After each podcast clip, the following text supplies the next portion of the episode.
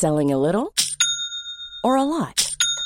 Shopify helps you do your thing however you cha-ching. Shopify is the global commerce platform that helps you sell at every stage of your business. From the launch your online shop stage to the first real life store stage, all the way to the did we just hit a million orders stage. Shopify is there to help you grow. Shopify helps you turn browsers into buyers with the internet's best converting checkout. 36% better on average compared to other leading commerce platforms because businesses that grow grow with Shopify. Get a $1 per month trial period at shopify.com/work. shopify.com/work. Ever catch yourself eating the same flavorless dinner 3 days in a row, dreaming of something better? Well, HelloFresh is your guilt-free dream come true, baby. It's me, Kiki Palmer. Let's wake up those taste buds with hot, juicy pecan-crusted chicken or garlic butter shrimp scampi. Mm. Hello Fresh. Stop dreaming of all the delicious possibilities and dig in at HelloFresh.com. Let's get this dinner party started. A lot can happen in three years, like a chatbot may be your new best friend. But what won't change? Needing health insurance. United Healthcare Tri Term Medical Plans, underwritten by Golden Rule Insurance Company, offer flexible, budget friendly coverage that lasts nearly three years in some states. Learn more at uh1.com. Bienvenue sur le podcast qui vous donne de l'empowerment. Si vous êtes ici, ce n'est absolument pas par hasard. Je suis Laurita et ma mission est de vous guider vers une vie plus consciente, plus alignée et plus harmonieuse.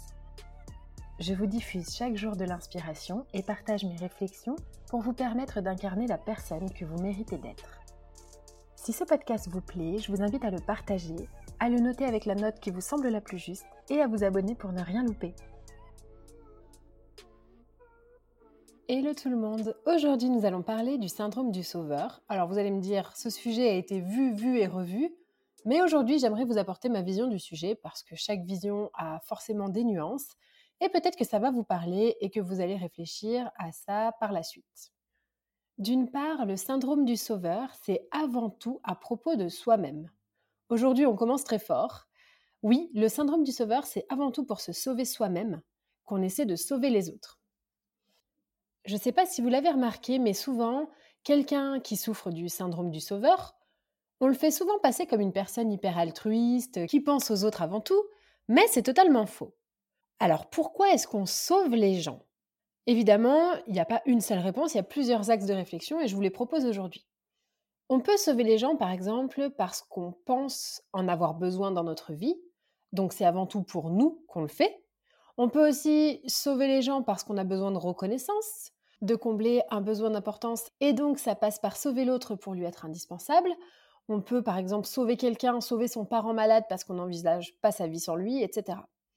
Quand on a le syndrome du sauveur, c'est qu'on a un besoin d'être aimé, un besoin d'importance, de reconnaissance, comme vous voulez, qui n'est pas assouvi. Parfois, ça peut aussi être une culpabilité. On se sent coupable, donc on essaie de sauver pour se racheter. C'est dur de l'entendre parce qu'à la base, automatiquement, je dirais, on pense qu'on a le syndrome du sauveur parce qu'on veut faire le bien, parce qu'on veut aider les gens, parce qu'on veut absolument contribuer à un monde meilleur, etc., etc. Je vous ai fait un podcast sur le triangle dramatique, le triangle de Karpman, et je vous invite à mettre pause ici et maintenant pour revenir une fois que vous l'aurez écouté parce qu'il est une excellente introduction à ce podcast. Quand on a le syndrome du sauveur, ça peut aussi être une solution inconsciente de détourner l'attention de ce qui se passe en nous vers quelqu'un d'autre. Et donc, ça nous évite de nous retrouver face à nous-mêmes, de voir tout le travail qui nous reste à faire en termes de développement personnel, face à nos blessures, face à nos traumas. Par exemple, j'ai un ami de ma grand-mère qui voue sa vie entière à s'occuper de sa mère parce qu'elle a Alzheimer. Alors c'est très généreux et louable de sa part, mais ça cache aussi quelque chose. Il est devenu finalement le sauveur de sa mère, alors qu'il pourrait faire appel à des professionnels et n'avoir entre guillemets avec sa mère qu'une relation mère-fils. Mais au lieu de ça, il est devenu le médecin, le cuisinier, il la lave, il la nourrit, il la sort, etc. Et ça cache un profond mal-être, un profond finalement besoin d'être sauvé, lui aussi, et une profonde détresse. Ça cache même, je vous dirais, une anxiété à l'idée de perdre sa mère et donc il a absolument besoin d'être indispensable à ses yeux. Il s'oublie totalement, il ne prend plus aucune vacances, il n'a plus aucune journée off. Et ça, c'est assez malsain. Par exemple, j'ai souvent eu ce syndrome du sauveur moi-même avec une amie anorexique. J'étais là tout le temps pour elle. J'étais une oreille attentive, j'étais là pour l'emmener à ses rendez-vous, j'étais là pour la plaindre quand elle était en pleine crise, j'étais là pour la faire manger, pour la forcer à manger. Et je pense que c'est une des pires erreurs que j'ai fait dans ma vie parce que ça a dû lui rallonger son temps de guérison. Alors attention, hein. disclaimer, je ne dis pas qu'il ne faut pas être là pour ses amis, au contraire.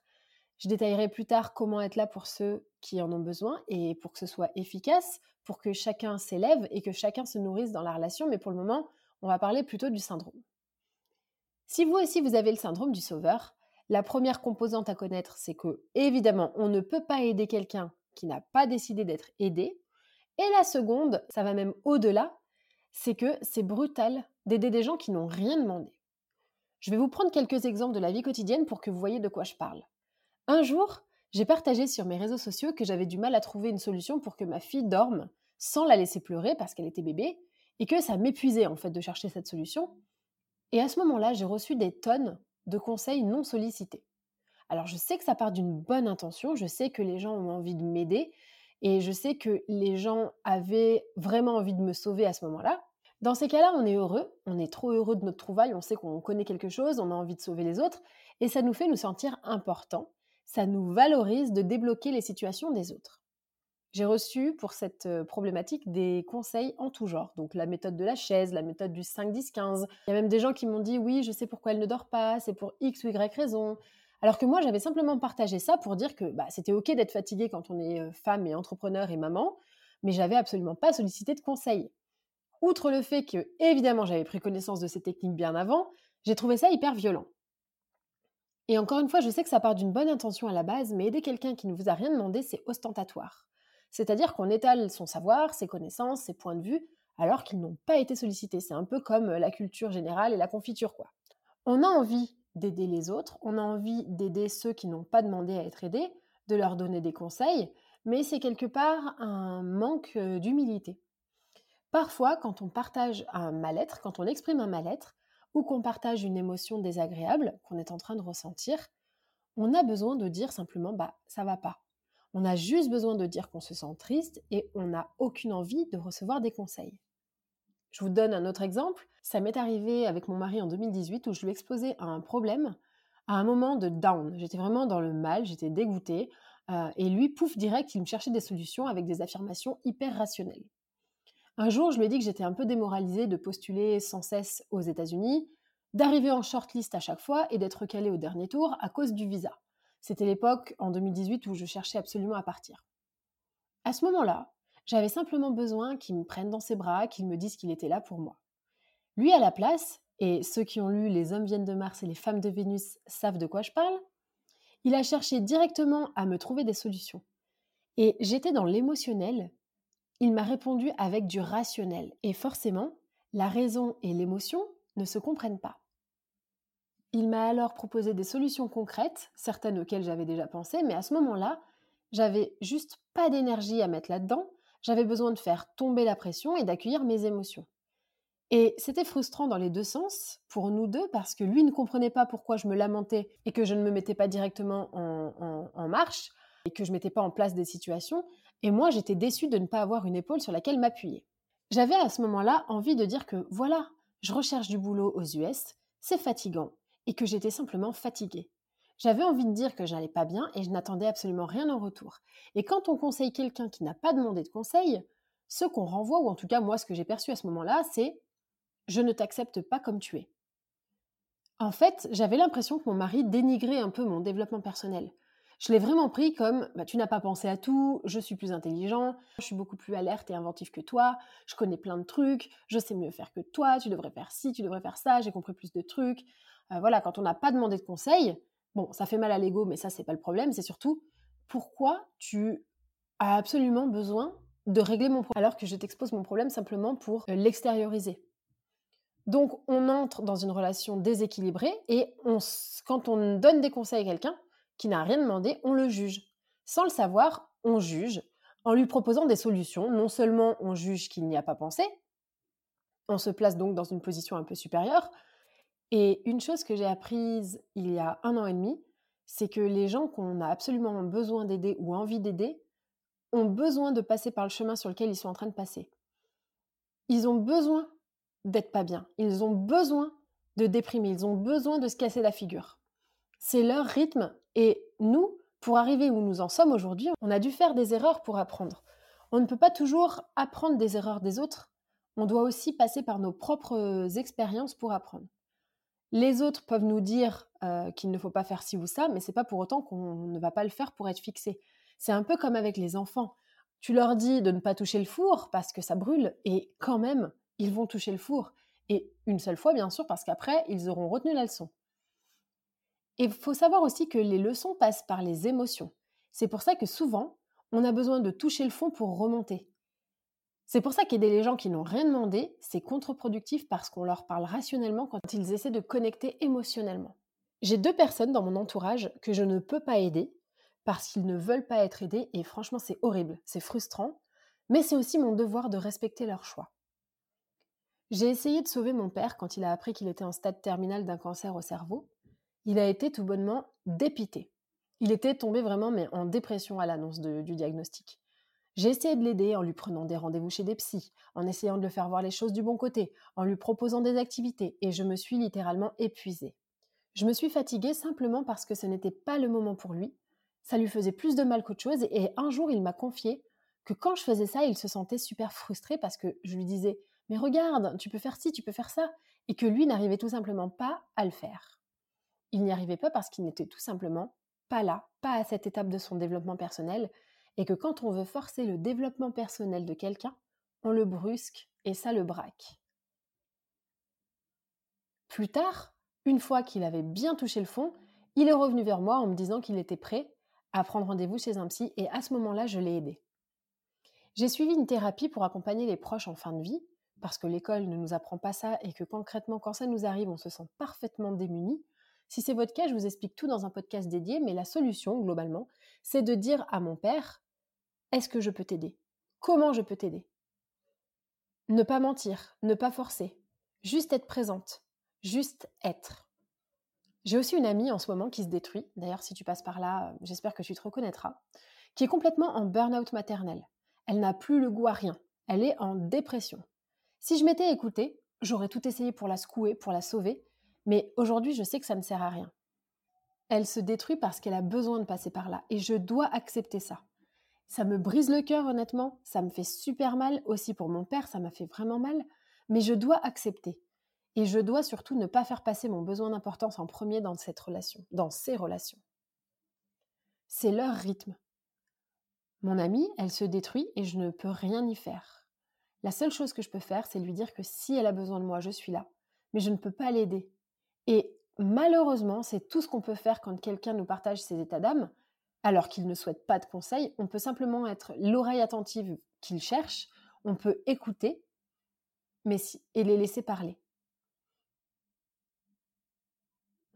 Et franchement, quand on va pas bien, la seule chose qui fait vraiment du bien, la chose efficace et qui met du baume au cœur, c'est de savoir que les autres sont là si on en a besoin et qu'on peut faire appel à eux. Donc, la solution au syndrome du sauveur pour arrêter ça, c'est simplement de demander à ceux qu'on a envie de sauver est-ce que je peux te venir en aide? Et si oui, comment? Qu'est-ce qui te ferait te sentir mieux? C'est tout. Ainsi, on leur laisse le choix. Ça n'est pas violent puisqu'on écoute ce qu'ils ont à nous dire et ils peuvent choisir ainsi si oui ou non ils veulent être aidés ou pas. Et une chose aussi euh, qui revient souvent dans mes coachings, j'ai des femmes qui viennent me voir pour me dire je veux aider mon conjoint à arrêter de boire mais j'y arrive pas, je veux aider ma mère à arrêter d'être comme ci ou comme ça. Nous n'avons pas à aider les autres, qui que ce soit une mère dépressive, un père alcoolique, un ami qui se défonce, ça n'est pas notre rôle, on n'est pas leur psy. Ça comblera jamais nos besoins. Et c'est pas la bonne solution. Peu importe les domaines de vie, on ne peut pas sauver quelqu'un qui ne veut pas être sauvé. Et il faut aussi, pour finir, s'en préserver. C'est ok de se rendre dispo pour quelqu'un qui ne va pas bien s'il a besoin d'aide, à condition que cela ne nous mette pas mal nous-mêmes. C'est un bon indicateur. Est-ce que quand j'aide cette personne, je me sens drainée ou est-ce que je me sens épuisée, ressourcée? Comment je me sens?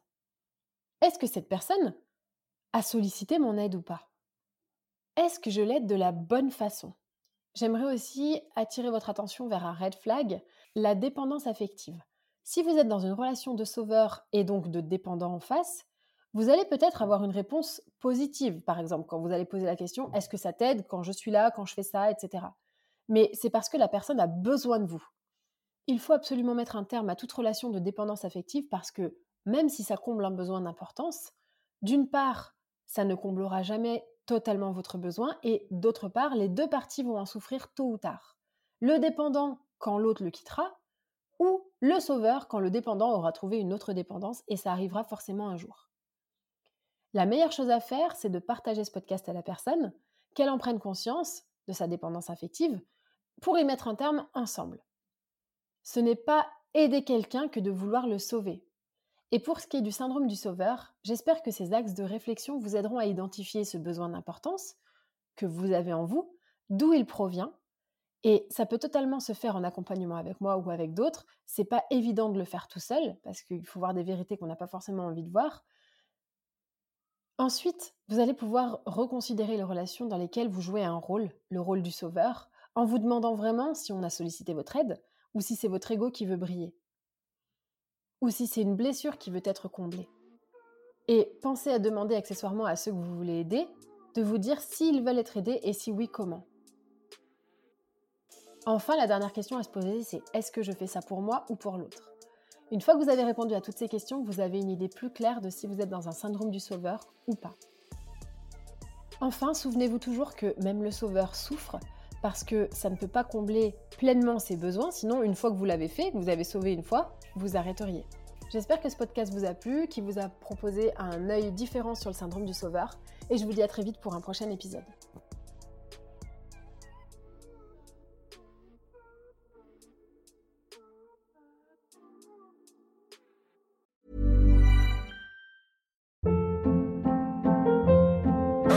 Hold up. What was that? Boring. No flavor. That was as bad as those leftovers you ate all week. Kiki Palmer here, and it's time to say hello to something fresh and guilt-free. Hello Fresh. Jazz up dinner with pecan-crusted chicken or garlic butter shrimp scampi. Now that's music to my mouth. Hello Fresh. Let's get this dinner party started. Discover all the delicious possibilities at hellofresh.com.